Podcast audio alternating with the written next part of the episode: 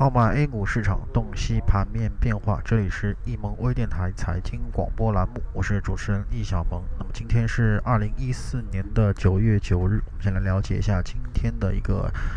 盘面情况，那么沪深两市今日上午呢是略微高开啊，但随后在房地产和券商的带头跳水之下呢，指数是迅速形成下探。那么之后专用设备和工程建筑等的企稳呢，是带动了大盘出现了小反弹。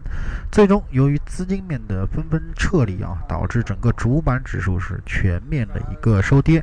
盘面上，仓储物流啊、医药流通等行业板块是形成了一个领涨。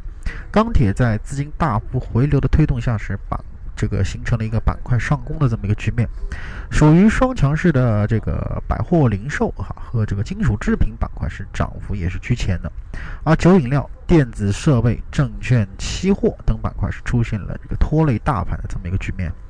概念方面，舟山自贸区啊、海上丝绸之路等一些题材呢是延续了节前的强势表现啊，都是纷纷大涨百分之四以上。仓口期货、轨道这个轨交信号等出现了小幅调整。那么上午呢，啊，应该说比较有意思的一点啊，在于钢铁魔咒能否再次发酵。早盘钢铁几乎是上涨的一个唯一的一个权重权重板块啊，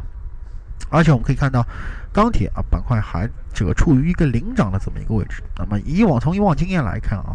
呃，钢铁的一个领涨之后呢，指数是往往会形成一定的一个回调或者是横盘整理的这么一个局面。那么也就是所谓的钢铁魔咒啊，那本次钢铁再次领涨，大家可以关注午后啊，整个钢铁魔咒是否会再次发酵啊？以上就是今天啊上午点评的所有内容，咱们更多的交流分享留到下午再见。